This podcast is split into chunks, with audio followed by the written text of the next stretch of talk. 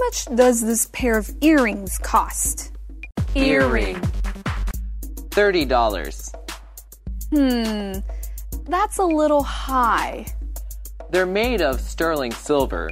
The stainless steel ones on the right side are much cheaper. Sterling silver. Stainless steel. Is there a discount if I buy two pairs? Discount. I can give you a $5 discount, so the total price would be $55. How about $50 for the two pairs?